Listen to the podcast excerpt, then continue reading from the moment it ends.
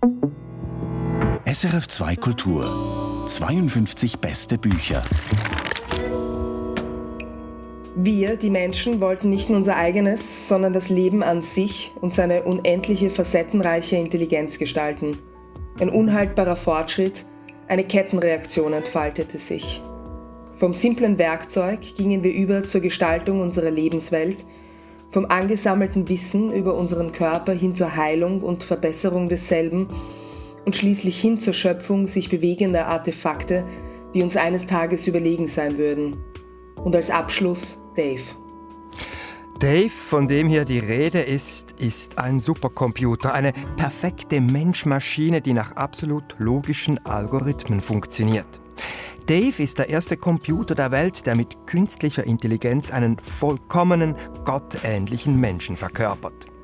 Vom Bau eines solchen Supercomputers und was er für die Menschheit bedeuten würde, handelt der neue, fantastische Roman der österreichischen Autorin Raffaella Edelbauer, der vor einer Woche erschienen ist. Dave ist nicht nur der Name des Supercomputers, Dave ist auch der Titel dieses Romans. Raffaella Edelbauer ist jetzt unser Gast. Mein Name ist Felix Münger. Raffaella Edelbauer, herzlich willkommen. Vielen Dank, dass ich bei Ihnen sein darf. In Dave erzählen Sie von einer perfekten Menschmaschine. Wären Sie persönlich eigentlich gerne wie Dave, also perfekt? Äh, nein, natürlich nicht. Ich meine, es gibt natürlich immer ein gewisses Verbesserungspotenzial und ich glaube, die momentane weltpolitische Lage zeigt uns, dass da noch viel Raum nach oben ist. Ich kann dann später ein bisschen darauf eingehen, was so meine Überzeugung zum Verhältnis von Technik und eigentlich äh, organischen Lebewesen, also auch uns Menschen ist. Aber meine Kurzantwort ist nein. Hätten Sie denn gerne einen Dave bei sich zu Hause? Ha. Ha. Gute Frage. äh, könnte einem schon einiges abnehmen, oder? Was denken Sie denn?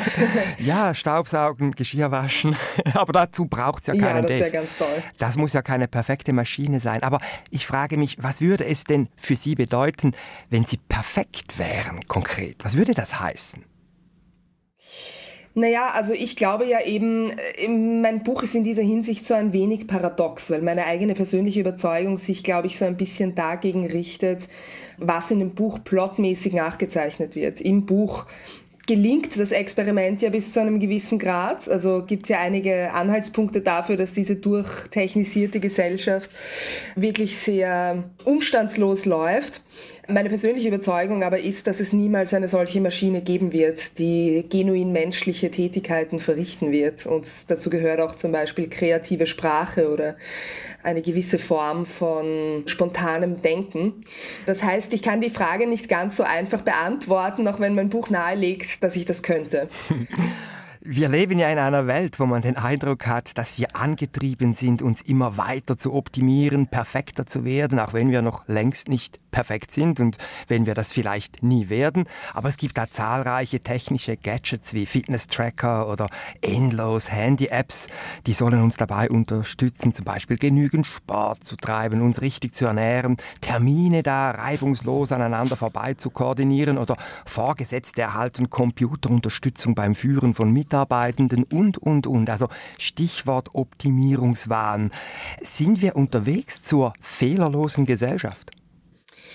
Ich glaube, ich habe eine Stelle im Buch, wo ich das auch so ein bisschen parodiere. Also ich finde, das ist eine ganz lustige Entwicklung. Ich meine, auf der einen Seite gibt es natürlich, das darf man ja nicht außer Acht lassen, schon solche Situationen, in denen Big Data uns helfen kann, gewisse Strukturen zu sehen, die wir bisher nicht gesehen haben. Aber das ist, glaube ich, keine äh, genuin neue Entwicklung, sondern das ist eine Frage einer Mechanisierung, die dem hilft, was die Wissenschaft eigentlich ohnehin schon immer gemacht hat, nämlich Daten sammeln. Die Frage der Interpretation ist natürlich eine gänzlich andere. Und ich finde das immer ein bisschen komödiantisch, dass Leute sich tatsächlich einen Tracker an die Hand klemmen, der ihnen dann sagt, wann sie zu trinken haben, weil wir haben ja schon einen absolut perfekten Sensor und das ist unser Körper. Und die Frage der Körperverachtung tatsächlich oder der Abwertung des Körpers zugunsten irgendeiner in höheren Sphären schwebenden Intelligenz. Das ist, glaube ich, auch so ein ganzes Zentralthema meines Buches. Also, dass man nicht mehr schläft, wenn man müde ist, dass die Menschen das anscheinend tatsächlich aber verlernt haben, sondern dafür eine technische Ersatzhandlung brauchen quasi. Das finde ich schon sehr, sehr lustig. Das hat viel parodistisches Potenzial. Also Sie sagen, das ist lustig, ist auch komödiantisch, diese Mechanisierung, aber sie ist ja auch ein Faktum, auch wenn Sie sich jetzt ein bisschen darüber mokieren. Was bedeutet es denn für eine Gesellschaft, dass eben die Menschen auch mit technischen Mitteln mehr und mehr darauf getrimmt sind, sich einer Perfektion zumindest anzunähern? Ich glaube, das ist ein menschliches Grundbedürfnis seit Jahrtausenden. Also das Kennzeichen des Homo sapiens ist es, sich mit technischen Mitteln, also das geht, das ist eine Geschichte, die geht vom, vom einfachen Flaschenzug im Endeffekt aus, um, um Dinge heben zu können, die man sonst nicht heben könnte. Also ich sehe das nicht negativ in dem Sinne. Man muss nur irgendwie die Kirche im Dorf lassen und sehen, dass diese Dinge den Menschen unterstützen sollen. Nicht nur den Menschen, ich meine den ganzen Planeten in irgendeiner Weise und ihn nicht ersetzen sollen. Also das ist das Problem, diese Gottesfantasien, die sich dann damit verbinden, die können ein bisschen aus dem Ruder laufen, glaube ich. Es heißt ja, Irren ist menschlich und nun soll das Irren, so zumindest mein Eindruck, zurückgedrängt, ja, zum Verschwinden gebracht werden. Sind wir, Sie haben es jetzt relativiert, aber dennoch sind wir doch dabei, unsere Menschlichkeit zumindest ein Stück weit zu verlieren, weil wir zunehmend wie perfekt programmierte Computer uns gebärden sollen. Ich glaube, der Gedanke, den ich in meinem Buch ausstaffiere, ist der, dass wenn wir das Ziel haben, uns selbst zu replizieren, das heißt, eine Maschine zu bauen, die so ist wie wir, wenn das als großer Erfolg gefeiert werden soll, dann gibt es zwei Möglichkeiten. Also der klassische Turing-Test, ich weiß nicht, ob das den Hörern etwas sagt, da geht es darum, dass eine künstliche Intelligenz gebaut wird, die nicht mehr unterscheidbar ist von einem Menschen, also wo sozusagen Überprüfer nicht mehr sagen können, ob es sich dabei um einen Menschen handelt oder um eine Maschine eben. Der zielt darauf ab, dass sich die Maschine dem Menschen angleicht. Die andere genauso valide Methode zu erreichen dieses Ziels ist es aber, dass man den Menschen der Maschine angleicht. Das ist, glaube ich, so ein bisschen, worauf Sie hinaus wollen. Und das ist natürlich ein bisschen eine Sinnlosigkeit darin. Die Frage ist jetzt natürlich, in welchen Bereichen wir das machen. Sie sagen jetzt, Irren ist menschlich. Ich glaube aber, das ist ein zu negatives Menschenbild. Also ich glaube, zu sagen, die Fehlbarkeit ist das genuin Menschliche, das geht so ein bisschen an dem vorbei, was ich jetzt sagen würde, was das Menschliche ist. Ich glaube nämlich, dass wir ganz viele Sachen können, die Maschinen nicht können, dass wir in ganz vielen Hinsichten perfekt sind, in denen Maschinen das nicht sind. Wir sind zum Beispiel kreativ. Genau, genau. Und wir sind selbsterzeugend. Also das heißt, ein organisches Wesen konstituiert sich vollkommen aus sich selbst. Es braucht, es ist eben nicht künstlich. Es hat keinen, jetzt werden mich die religiösen Menschen natürlich, natürlich dafür verurteilen, das zu sagen, aber wir haben keinen direkten Schöpfer in der Hinsicht. Also die Schöpfung schöpft sich selber und das finde ich ist schon was ganz Außergewöhnliches, über das man sich eigentlich jeden Tag wundern kann. Das heißt, mein Buch ist auch ein Plädoyer für einen Humanismus im klassischen Sinne und für eine Rückbesinnung da darauf, wie großartig und wie unverbrüchlich würdevoll das eigentlich ist. Und darüber wollen wir unbedingt sprechen. Wir sind jetzt mittendrin in Ihrem Roman Dave. Vielleicht kurz zum Szenario. Geschildert wird eine ebenso fantastische wie auch bedrückende Welt der Zukunft. Es ist eine Welt, in der sich, wie es im Roman heißt, Jahrzehnte zuvor eine sogenannte große Katastrophe ereignet hat. Sie wird da nicht genauer beschrieben. Es gibt aber Andeutungen von Überbevölkerung ist die Rede, vom Klimawandel, von verheerenden Erdbeben, die das Leben auf dem Planeten verunmöglicht haben. Und die Menschen, die es noch gibt, leben in einem gigantischen Betonkubus, dem sogenannten Labor. Und dieses Labor, dieser Kubus, steht mitten in einer mörderisch heißen Wüste, in der es außerhalb des hermetisch abgeriegelten Kubus kein Leben gibt. Raffaela Edelbauer, was hat Sie an diesem dystopischen Szenario gereizt? Auf der einen Seite die Abgeschlossenheit des Ganzen. Es ist so ein bisschen eine Versuchsanordnung, wo man die gesamte Gesellschaft auf sehr knappem Raume sozusagen verschiedene Dinge machen lassen kann und schauen, was rauskommt. Das war ja bei meinem ersten Roman Das flüssige Land nicht anders. Da habe ich halt eine sehr abgeschlossene Dorfgemeinschaft skizziert. Ich würde schon sagen, dass es dystopisch ist in irgendeiner Weise. Ich würde aber nicht sagen, dass es notwendigerweise in der Zukunft spielt. Das heißt, mir war es äußerst, äußerst wichtig, dass die verwendeten Technologien welche sind, die auch heute schon sich zutragen könnten. Also ich wollte da keine eindeutige Zuordnung in irgendwie in die fernste Zukunft oder sowas. Jedenfalls glaube ich, dass man die Komik ich sage immer Komik. Ich glaube, es ist auch ein sehr, sehr humorvolles Buch. Das ist meine Absicht gewesen. Und dass man quasi das Endstadium einer solchen Entwicklung, in der alles nur auf Technik und auf den, vor allem auf den unendlichen Fortschrittsglauben gegründet ist, nicht? Dass Technik alle unsere Probleme lösen kann. Also, das ist ja so etwas, das wir seit der Aufklärung kultiviert haben. Das quasi zu zeigen in seinem Endstadium. Also Dave ist Ihr drittes literarisches Werk nach dem Buch Entdecker von 2017 ja. und dem Roman, den Sie soeben erwähnt haben, Das flüssige Land von 2019. Beide Bücher sind übrigens preisgekrönt. Und eben, Sie sagen das Witzige, äh, Dave zeichnet sich aus durch eine fantastische, skurrile Welt. Da muss man immer auch wieder lachen. Es gibt aber auch andere Stellen, atemberaubend spannende Schilderungen. Die Lektüre war für mich eine Reise durch eine aberwitzige Traumwelt. Und ich habe mich dann gefragt, wie sehr bot Ihnen die künstliche Intelligenz auch schlicht ein ideales Feld, um sich literarisch da auszutoben, wo Sie gerne zu Hause sind, offenbar. Ja klar, also in, in all meinen Werken spielt Naturwissenschaft eine entscheidende Rolle. Und mich reizt vor allem sehr diese festen unseres Denkens, also die Dinge, die quasi unhinterfragt, im Gegensatz zur Geisteswissenschaft, möchte ich fast sagen, als unerschütterbare Fundamente unseres Denkens angesehen werden die so ein bisschen zu dekonstruieren und dort zu zeigen, wo eigentlich philosophische Untiefen lauern. Und ich glaube, da ist die künstliche Intelligenz in ihrer, möchte ich manchmal sagen, schon Naivität ein perfektes Beispiel. Also ich habe da in, ich habe da auch zum Beispiel kurz angerissen im Buch diese Dartmouth Conference of Artificial Intelligence wo man tatsächlich geglaubt hat, 1956 das Problem der künstlichen Intelligenz und damit das Problem der Sprache und des äh, Bewusstseins innerhalb eines einzigen Sommers lösen zu können. Und ich glaube, diese Beispiele gibt es auch heute noch, wo man behauptet, in kürzester Zeit eigentlich mit versammelten Anstrengungen auf den Mars aussiedeln zu können, als wäre das eine äh, wünschenswerte Sache, die uns die Möglichkeit gibt, auch unseren eigenen Planeten ungestört zu zerstören, sozusagen. Diese Naivitäten wollte ich einfach porträtieren. Also Sie benennen das Satirische auch, das Ihrem Roman innewohnt und in diesem Kubus äh, verfolgt diese utopische Gesellschaft das könnte man sagen, einzige Ziel, den Supercomputer Dave zu bauen. Also diese erste perfekte Menschenmaschine, die eben das Bewusstsein hat und mit künstlicher Intelligenz funktioniert. Also ein Wesen zu schaffen, das von sich aus und ohne äußere menschliche Hilfe kreativ sein kann und eben auch eigenständige Probleme lösen kann, also die ein eigenes Bewusstsein hat. Und was treibt denn diese Menschen im Kubus an, diesen Dave zu bauen? Ich bin schon der Überzeugung, dass, dass wir bis zu einem gewissen Grund auch diesem Glauben anhängen.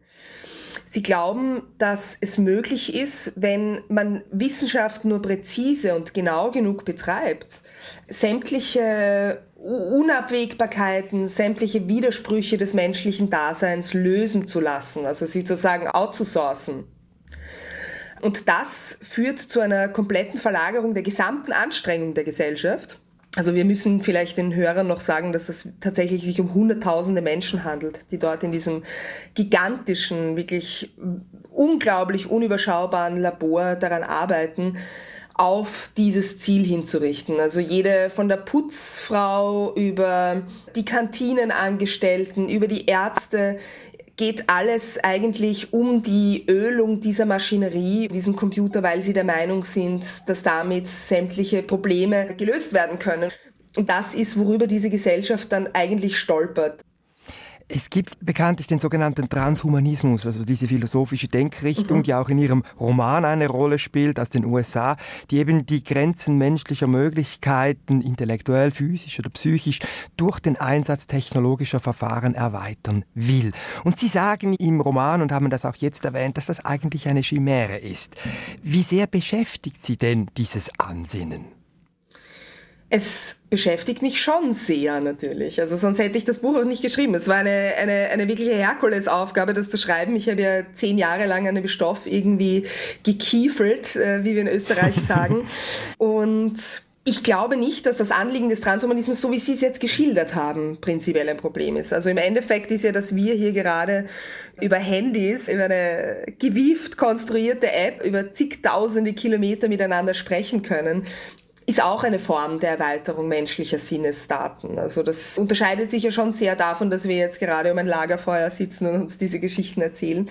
Die Problematik beginnt halt dort virulent zu werden, wo menschliches Potenzial ersetzt werden soll und wo grundlegende Charakteristika der Existenz negiert werden, also unsere Sterblichkeit zum Beispiel. Ich glaube, dass die Sterblichkeit eine ganz wichtige Erfahrung des Menschen menschlichen Daseins einfach ist. Und diese Dinge so zu negieren, dass man sagt, wir können durch Artefakte sie umgehen, das halte ich für eine falsche Verheißung. Und das ist, glaube ich, das Wesentliche daran. Ähm, es wird den Menschen weisgemacht, dass das das Gegenteil von Religion sei. Also, dass wir vollkommene, auf die Spitze getriebene Wissenschaft damit betreiben würden. In Wirklichkeit ist es aber eine religiöse Verheißung, insofern, als dass es eine nicht bewiesene Heilsversprechung ist, quasi. Ja. Und ich glaube, dessen muss man sich bewusst sein. Ich hatte beim Lesen des Buches auch so den Eindruck, dass diese Gesellschaft im Kubus so etwas Biblisches hat. Sieht sie ja. sich wie das auserwählte Volk der Zukunft, weil sie eben diese Superintelligenz am Bauen ist. Das haben Sie ganz richtig gelesen. Also ich, meine Forschungsthese, wenn man eine Forschungsthese einem Roman zugrunde legen darf, ist, dass Technik die Religion ersetzt hat. Dass wir von Unsterblichkeitsfantasien über die Umgehung des Körpers, über den direkten Draht zu einer allmächtigen, omnipotenten Instanz, die hier halt dann als Dave konzipiert wird, alles auslagern können auf unsere eigenen selbstgeschöpften Techniken. Und das Interessante daran ist ja, dass diese Gesellschaft, die in diesem Heilsversprechen lebt, auch sehr vieles auf sich nimmt. Nämlich in diesem Kubus ist das Leben alles andere als gemütlich. Ich habe es als sehr beklemmend empfunden. Der gliedert sich in fünf Stockwerke und je weiter oben man lebt, desto höher ist der soziale Status der Bewohnerinnen und Bewohner. Also es ist eine zutiefst hierarchische Gesellschaft und unten, wo die Lebensmittel produziert werden oder wo Fabrikhallen untergebracht sind, um Kleider herzustellen, da haben die Menschen eigentlich nichts zu sagen. Und oben ist die Führungsriege Wissenschaftler, Informatiker, die eben an der Programmierung von Dave arbeiten. Was glauben Sie, dieses Prinzip der Hierarchie ist ja uralt. Es gibt es auch bei Orwell oder bei Atwood. Weshalb ist da nicht schon längst eine Revolution ausgebrochen? Ist es das Heilsversprechen? Ich darf natürlich nicht zu so viel von der Handlung vorwegnehmen. Ich, ich bin natürlich jetzt versucht, ein bisschen in die Konklusion zu springen. Das mache ich natürlich nicht. Ich kann nur so viel dazu sagen. Ich weiß nicht, ob Sie diese Studien davon kennen, dass zum Beispiel die automatischen Sensoren, wenn man sich die Hände wäscht, in öffentlichen Gebäuden zum Beispiel, die dann das Wasser rausrinnen lassen, dass die hauptsächlich auf die Hände weißer Menschen reagieren. Dass dann andere Ethnien, wenn sie ihre Hände drunter halten, dass überhaupt kein Wasser rauskommt. Oder dass der Twitter-Algorithmus, wenn man ein Bild hochlädt, hauptsächlich die Gesichter von europäischstämmigen Menschen anzeigt. Das heißt, der Witz daran ist, dass diese Automatisierung die sämtliche Klischees der Gesellschaft, sämtliche Vorurteile eigentlich reproduziert. Das finde ich ein sehr, sehr interessantes Phänomen. Also, dass dieses Versprechen, dass Technik die Hierarchisierung der Gesellschaft auflöst, dass sie uns hilft, Rassismus zu bekämpfen, das ist mehrfach widerlegt worden. Und das finde ich ein sehr, sehr interessantes Phänomen. Das habe ich versucht in dieser Gesellschaft abzubilden. Natürlich glaubt man, dass Dave dann schlussendlich allen die Erlösung verspricht, aber in Wirklichkeit verschärft er sämtliche Probleme, die wir jetzt in der Gesellschaft haben, zusehends. Und es gibt ja auch ein Überwachungscomputerprogramm, Red Atlas, und äh, der überwacht die Menschen, ob sie auch tatsächlich sich regelkonform verhalten in diesem Labor. Es gibt einen blinden Professor da an der Spitze, der alles dirigiert, ein Mann mit Namen Fröhlich. Im Zentrum ihres Romans steht ein junger Mann mit Namen Sis. Er ist wissenschaftlicher Assistent und Programmierer und er arbeitet an der Entwicklung von Dave mit. Und das geht konkret so, dass man Dave gewisse Verhaltensmuster, Denkvorgänge einprogrammiert, einen nach dem anderen, sogenannte Scripts. Und seinen Arbeitsalltag im Informatik-Großraumbüro des Labors, das er jeweils durch ein Drehkreuz betritt, schildern Sie an einer Stelle so. Bitte, Raffaele Edelbauer. Ich hatte mich auf die Erbärmlichkeit meines Assistentendaseins eingependelt. Drehkreuz auf, zwölf Stunden in die Scripts bluten, Stechkarte raus und in der Bibliothek an der Dissertation schreiben, bis mir der Kopf auf die Brust sank. Abends verabreichte ich mir die übliche Dosis an zwei Filmen auf meinem Tablet, meine karge Diät an untergegangener Welt, zu der meine Generation nur mehr mittels Hinterlassenschaften anderer Zugang hatte. Automechaniker notierte ich mir, als ich die schöne Taxifahrerin Corky in Night on Earth studierte. Auto, Definition, ein Automobil, kurz Auto, ist ein mehrspuriges Kraftfahrzeug, das zur Beförderung von Personen oder Frachtgütern dient. Eine kurze Passage aus dem Roman Dave der österreichischen Autorin Raffaela Edelbauer, unser Gast in 52 beste Bücher. Das Leben dieses Sis ist äußerst eintönig. Wie hält er das aus? Uh, man macht immer das, was die Gesellschaft von einem erwartet, oder? Also ich glaube, es gibt, auch in, es gibt auch in der wirklichen Welt viele Leute, die ein eintöniges Dasein haben und das vielleicht nicht allzu viel hinterfragen oder es hinterfragen, aber die Gesellschaft lässt ihnen keinen Ausgang.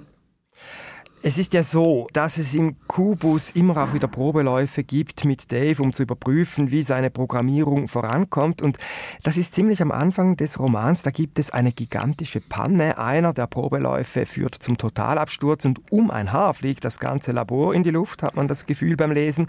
Aber die Wissenschaftler klären dann das Chaos und machen mit der Programmierung von Dave weiter. Nur dieser Absturz verändert etwas Grundsätzliches in der Entwicklung des Supercomputers dass die Entwickler erkennen, dass es nicht genügt, Dave einfach Hunderttausende von Verhaltensmustern, eben diese Scripts, die ich erwähnt habe, einzuprogrammieren. Es brauche, und das ist die Lehre nach dem Absturz, auch eine Persönlichkeit für diesen Dave. Und diese Frage geht natürlich jetzt ins Philosophische. Warum genau ist Dave ohne Persönlichkeit nicht funktionstüchtig? Warum braucht er Erinnerungen? Also dieses Gerücht, das herumgeht, die sogenannte Personenhypothese besagt, dass Dave einen Ich-Punkt brauche. Das heißt, dass die Mehrzahl unserer sprachlichen Äußerungen, wenn ich Ihnen jetzt zum Beispiel sage, ich sitze gerade in Wien, dann äh, zentriert sich diese Aussage in sogenannten Deixis. Und so ein Deixis ist ich.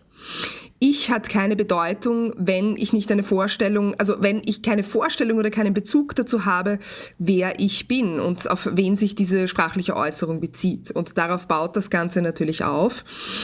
Und die Personenhypothese besagt überdies, jetzt was Sie noch nicht erwähnt haben, dass es sich um einen realen Menschen handeln müsste, dem man das nachempfindet. Weil man kann quasi Erinnerungen nicht so konzise und aufeinander abgestimmt entwerfen künstlich, wie das ein echter Mensch einfach die ganze Zeit mit sich herumträgt. Es geht darum, dass sämtliche sprachlichen Äußerungen irgendeine Form von Färbung haben müssen. Das heißt, was auch immer ich sage, wie, wie ich die Worte verwende, ist hochgradig motiviert davon, was ich in meinem Leben erlebt habe. Ob ich diese Sache beispielsweise als positiv, als negativ betrachte, ob ich eine traumatische Erfahrung gemacht habe mit etwas, das für jemand anderen ein vollkommen neutrales Wort sein kann. Und darum geht es eben auch bei Dave. Also er braucht eigentlich, man könnte sagen, die Erinnerungen eines realen Menschen, also von diesem SIS, um ein Referenzsystem in sich zu haben, um Erfahrungen, Eindrücke, die er macht über seine Augen, über seine Ohren, wie auch immer, über seine Sinne, einordnen zu können. Genau, darum geht's. Es geht nicht um die Erfahrungen, es geht eigentlich um jegliche Form von Äußerung, die nicht einfach nur neutral in den Raum gesagt werden kann, sondern die immer eine Färbung hat. Also wenn wir jetzt miteinander sprechen, dann ist jeder Satz, den Sie sagen, wie Sie die Fragen stellen, wie ich die Antworten gebe, ist natürlich hochgradig motiviert davon, was unsere Persönlichkeit ist, was unsere Erfahrungen waren mit dem, was wir bis jetzt gesagt haben, wie wir die Worte gelernt haben, in welchen Situationen. Das heißt, das ist eigentlich wichtig für jede noch so banale Konversation, die wir als Menschen führen. Also als Folge dieses Absturzes braucht Dave eine reale Vorlage und jetzt kommt SIS ins Spiel. Die Laborleitung unter dem Forschungsleiter Fröhlich bestimmt diesen SIS, diesen jungen Programmierer dazu, seine Persönlichkeit zur Verfügung zu stellen, seine Erinnerungen an sein bisheriges Leben, also auch Intimes und Privates, auf den Computer übertragen zu lassen, diesen Dave, und diesem eben zu einer menschlichen Persönlichkeit zu verhelfen. SIS kann oder will sich nicht wehren und er macht macht mit. Worauf lässt er sich da eigentlich ein? Er lässt sich darauf ein, dass eine Kopie von ihm angefertigt wird und das bedeutet natürlich ein gewisses Unbehagen. Also es gibt ja diesen Effekt, wenn etwas einem selbst ganz, ganz ähnlich ist. Man kennt das von computergenerierten Gesichtern, von so Animationen. Aber es ist eben doch nicht ganz man selbst. Und sie ist jetzt in der Situation, dass es eine Kopie von ihm gibt, dass er seiner Einzigartigkeit eigentlich beraubt wird. Also es gibt einen ähm, Doppelgänger, einen digitalen. Genau, die Unheimlichkeit des Doppelgängermotivs. Ja. Und konkret läuft das dann so, dass Sis über mehrere Wochen hindurch in den innersten und streng bewachten Teil des Kubus geführt wird. Dort muss er von seinen Erinnerungen erzählen und diese werden dann in digitale Codes in Dave eingebaut. Raffaela Edelbauer, ihre Figur, Sis schildert das Vorgehen bei diesen Kopiesitzungen an einer Stelle des Romans so. Die Kopiesitzungen liefen ab wie folgt. Ich erhielt drei Tage vor dem Termin über einen verschlüsselten Kanal eine Art Aviso für eine Szene. Eine Leerstelle des zukünftigen Charakters von Dave, die mit dem Stopfei meines Charakters geflickt werden musste. Meist handelte es sich um Situationen, die für das Leben eines Menschen prägend waren. Das konnte der erste Schultag sein oder eine frühe Liebe, ein Zeitpunkt, an dem man versagt hatte, ein Moment der Trauer oder ein Augenblick, den man als seinen größten Triumph erachtete. Pünktlich um 20 Uhr am Vortag der Sitzungen wartete ich mit einem Skriptum auf, so dass alles fix und fertig war, wenn mich am späten Nachmittag die beiden Assistenten fröhlichs abholten, die mich durch den Hochsicherheitstrakt ins Innere des Zentrallabors schleusten. Ihre Scans, eine Durchleuchtung, Passwörter, das war wie ins Innere eines Gefängnisses einzubrechen, nur dass es die anderen tun mussten, während mir die Details verborgen blieben. Waren wir drinnen angekommen, arbeiteten wir an den Pfeilern eines Charakters, deren Ausformungen uns zu einer tragenden Struktur verhelfen würde, wie Fröhlich immer sagte.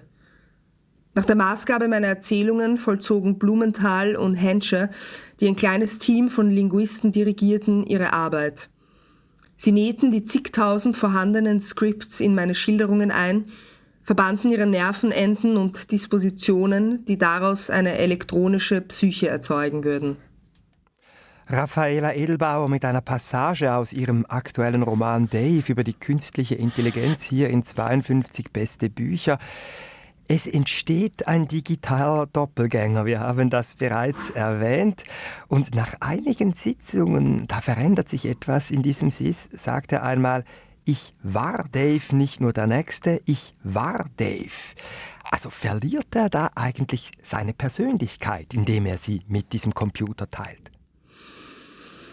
Ich glaube, jeder von uns würde seine Probleme damit haben, wenn es eine Version von ihm gäbe, die nicht nur seine Individualität in Frage stellte, sondern auch perfekter wäre in all dem. Also ich glaube, das ist auch etwas, das an einer Stelle thematisiert wird, mit dem er sehr kämpft. Dieser Dave ist ja nicht nur ihm selber gleich, sondern in unendlich gesteigerter Art und Weise mit sozusagen einer, einem Arbeitsspeicher, der alles Denkbare übersteigt, mit einem Verstand, der ins Transzendente vordringen kann und alle möglichen Probleme, die er selbst nicht lösen kann, im Handumdrehen bezwingt. Also das ist natürlich schon eine massive Infragestellung seines Daseins. Und je länger diese Kopiersitzungen gehen, desto mehr regt sich in diesem SIS auch Widerstand, dass dieser Dave dank seinen Erinnerungen zwar immer eine vollkommenere künstliche Intelligenz wird, aber er hat auch immer mehr Zweifel, dieser SIS, dass dieser Dave dann eben gar nicht dem Gemeinwohl dient, sondern dass der Forschungsleiter Fröhlich eine ganz andere geheime Agenda verfolgt mit diesem Supercomputer, dass er also Dave benutzen will, um totale Herrschaft und Kontrolle ausüben zu können.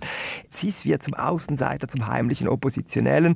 Und da zeigt sich ein typisches Merkmal von utopischen Romanen, sei es Orwell, Huxley, Samyatin. Sie alle erzählen aus der Perspektive von Außenseitern, von Oppositionellen. Und da kommen wir wieder ins Philosophische. Weshalb haben auch Sie diese Perspektive gewählt, also des Außenseiters im vermeintlichen Paradies? Natürlich muss man, um die Untiefen einer Gesellschaft zu zeigen, und ich glaube, das ist mitunter Aufgabe der Literatur, immer diese Situation wählen. Also man kommt nicht ganz umhin. Also stellen Sie sich mal die Handlung dieses Buches vor, wenn es da einfach überhaupt keine Untiefen gäbe und wenn das Experiment Dave glücken würde und die gesamte Gesellschaft in eine Utopia verwandeln würde, das wäre, glaube ich, sehr unbefriedigend für mich und auch für die Leser. Es wäre stinke langweilig und deshalb muss man das immer eben aus der Außenseiterperspektive erzählen. Raffaela Edelbauer, mich interessiert an dieser Stelle noch etwas anderes. Wie sehr treibt sie denn die Frage um, dass diese künstliche Intelligenz, Sie haben das am Anfang schon angesprochen, missbräuchlich eingesetzt wird? Also ich glaube, das ist eine Headline, um Filme und Bücher zu verkaufen. Dass irgendwann bösartige Androiden uns an eine Matrix anschließen, das halte ich für wirklich sehr unwahrscheinlich, weil ich eben auch glaube, dass es sehr klare Limitierungen der künstlichen Intelligenz gibt. Was ich glaube, was problematisch sein könnte und was sich ja auch mehrfach in der Geschichte schon gezeigt hat, jetzt nicht nur mit künstlicher Intelligenz, sondern mit technischen Innovationen aller Art, ist, dass man vermittelt, das sei objektiv, das würde eine objektive Realität widerspiegeln. Dem wollte ich entgegenwirken mit dem Buch. Also wenn man sozusagen sagt jetzt, künstliche Intelligenz ist gerecht und wenn wir jetzt unsere Richter ersetzen durch irgendwelche Computerprogramme, dann erreichen wir eine vollkommen egalitäre Gesellschaft dann laufen wir, glaube ich, in eine Falle, weil dann reproduzieren wir die Vorurteile der Gesellschaft, aber auf der Grundlage zu sagen, na ja, das ist ja vollkommen objektiv. Und dann haben wir ein Problem, weil solche Gerichtsurteile, die dann von so einer in Zukunft vielleicht eingesetzten KI gefällt werden, genauso anfechtbar sein müssen. Und der Moment, in dem wir das negieren, der ist der, wo wir, glaube ich, in eine ganz große Falle treten könnten als Gesellschaft. Also es geht Ihnen ganz konkret um den richtigen Umgang mit der künstlichen Intelligenz. Jetzt ist es aber so, dass technische Erfindungen ja fast immer zwei Seiten haben. Man ist da in einem offensichtlichen philosophischen Dilemma. Also sie können den Menschen nützen oder ihm auch schaden. Also nehmen Sie Alfred Nobels Erfindung des Dynamit. Das diente dem Tunnelbau, aber man konnte es auch für schreckliche Waffen einsetzen, das Dynamit. Und jetzt künstliche Intelligenz kann gefährlich sein, aber wurde zum Beispiel auch bei der Entwicklung des Impfstoffs gegen Corona eingesetzt. Also kann auch segensreich mhm. sein. Und das ist ja die Grundfrage, die mich dann schon umgetrieben hat beim Lesen Ihres Romans. Wie schaffen wir es denn, dass die künstliche Intelligenz uns nützt und uns eben nicht schadet? Wir hatten in Österreich vor kurzem so einen Fall in den Nachrichten, wo jemand, was glaube ich sehr, sehr häufig passiert ist, sein Navi, sein Navigationsgerät im Auto, dem so vertraut hat, dass er in eine Baugrube gefallen ist mit dem Auto. Nicht? Also so rechts abbiegen und dann war da halt irgendein Bauzaun. Dann ist die Person nicht nur durch den Bauzaun durchgefahren, sondern weitergefahren, bis er schwerst verletzt in der Grube gelandet ist.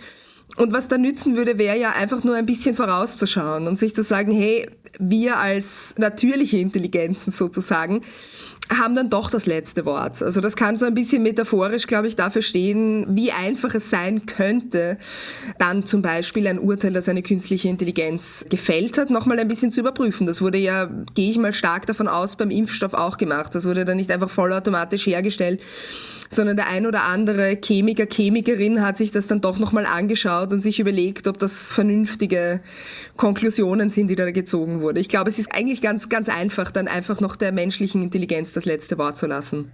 Also natürlich, der Corona-Impfstoff wurde nicht mit künstlicher Intelligenz allein hergestellt, sondern das hat einfach unterstützt. Klar. Ich spüre da ein Urvertrauen in die menschliche Intelligenz. Was macht sie so sicher, dass der Mensch in der Lage sein wird, diese Technologie zu beherrschen und eben nicht von ihr beherrscht zu werden? Nein, ganz im Gegenteil. Also ich, wenn mich jemand fragt, ob ich an künstliche Intelligenz glaube, dann würde ich mittlerweile antworten, ich glaube nicht einmal an natürliche Intelligenz. Also ich glaube nur, dass es bei dem Trial and Error, das die Welt halt immer bestimmt und umtreibt, einfach unweigerlich Katastrophen gibt, wie jetzt zum Beispiel, wie man eben sagen kann, dieser Sturz in die Baugrube, der einem dann sehr schnell die Limitationen aufzeigt und wo man dann andere Methoden finden muss als Automatisierung, um die zu schließen.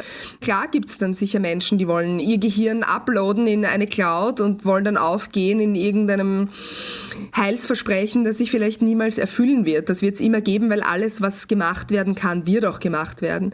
Ich glaube nur eben, dass sich dann die Limitationen sehr schnell selber aufzeigen werden. Also ich glaube nicht, dass alles durch diese eine Methode der Arithmetisierung, und das ist es ja im Endeffekt, es geht da um um logische Kalküle, um Rechenoperationen im Endeffekt. Und ich glaube, wenn man einfach sieht, dass nicht jedes Problem auf der Welt durch diese Rechenoperationen zu lösen ist, dann wird man sehr schnell draufkommen, dass man da andere Methoden einsetzen muss. Darauf habe ich ein Vertrauen.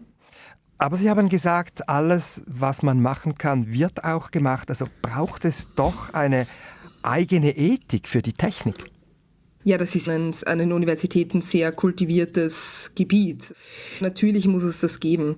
Ich glaube halt nur, dass auch bei solchen Innovationen immer das, was man sagen könnte, wenn man das jetzt in Opposition stellen möchte, als humanistischen Bildungskanon, also das Zeitungswesen, eine gewisse Diskursethik, wenn man so möchte, dass das auch da greifen wird. Und wenn man sieht, dass es da ein gewisses Scheitern im Kleinen gibt oder auch im Großen. Ich meine, nehmen wir jetzt als Beispiel mal die, die Atombombe her. Das ist einmal passiert, dass das auf bewohntes Gebiet, oder zweimal eben, aber einmal im größeren Sinne jetzt, dass das auf bewohntes Gebiet fallen gelassen wurde und dann hat schon die Menschheit als Ganzes zum Glück jetzt mal gesehen, dass das vielleicht nicht so wirklich die beste Art ist, Krieg zu führen und dass es da ein ethisches Versagen gab. Das ist schon ein Konsens. Also ich glaube, dass solche Mechanismen dann auch im Falle von künstlicher Intelligenz durchaus greifen werden. In diesem Zusammenhang heißt es ja an einer Stelle, der einzige Schutz vor Dave sei dessen eigenes Bewusstsein, also sein freier Wille.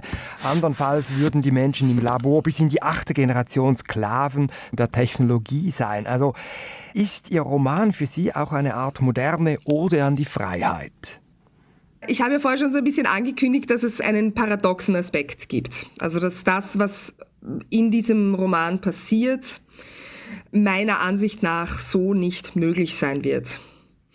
Ich habe aber diesen Abgrund deswegen installiert. Ich habe deswegen diese Unmöglichkeit möglich werden lassen, um daran eben gerade sie selbst anzuzeigen. Das heißt, das ist ja eine Methode von Science Fiction generell, dass man Dinge, die so nicht möglich sind, durchspielt als Gedankenexperiment, um wirklich größere Prinzipien daran klarer zu machen. Und insofern kann ich Ihre Frage natürlich auch bis zu einem gewissen Grad mit Ja beantworten. Die Möglichkeit nachzudenken und kreative Lösungen zu finden für Dinge und die Möglichkeit auch, was für ein Wunder es ist, dass wir das alles können.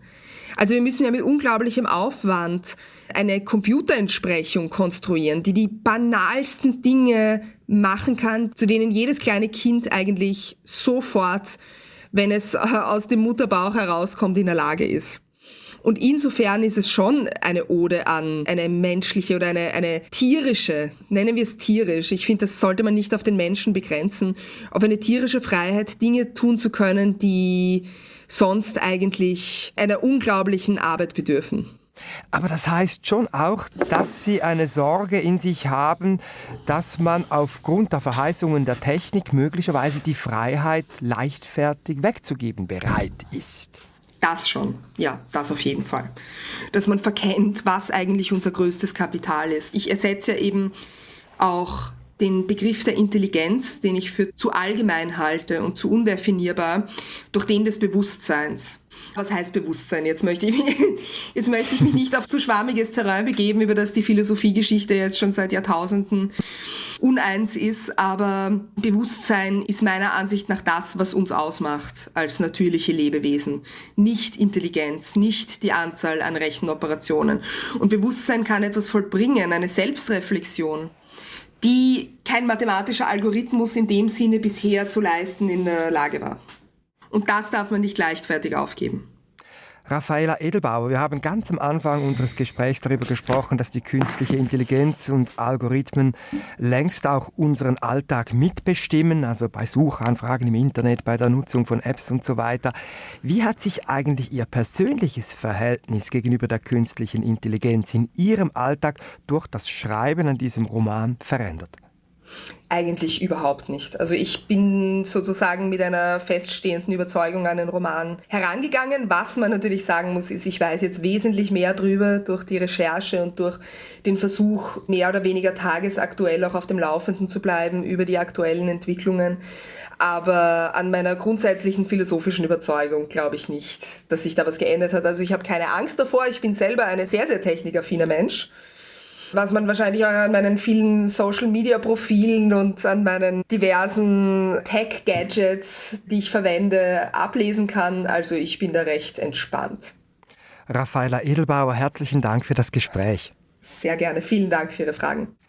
Die österreichische Autorin Raffaela Edelbauer war zu Gast mit ihrem aktuellen Roman Dave, erschienen im Verlag Klett Gotta. 52 beste Bücher. Podcast.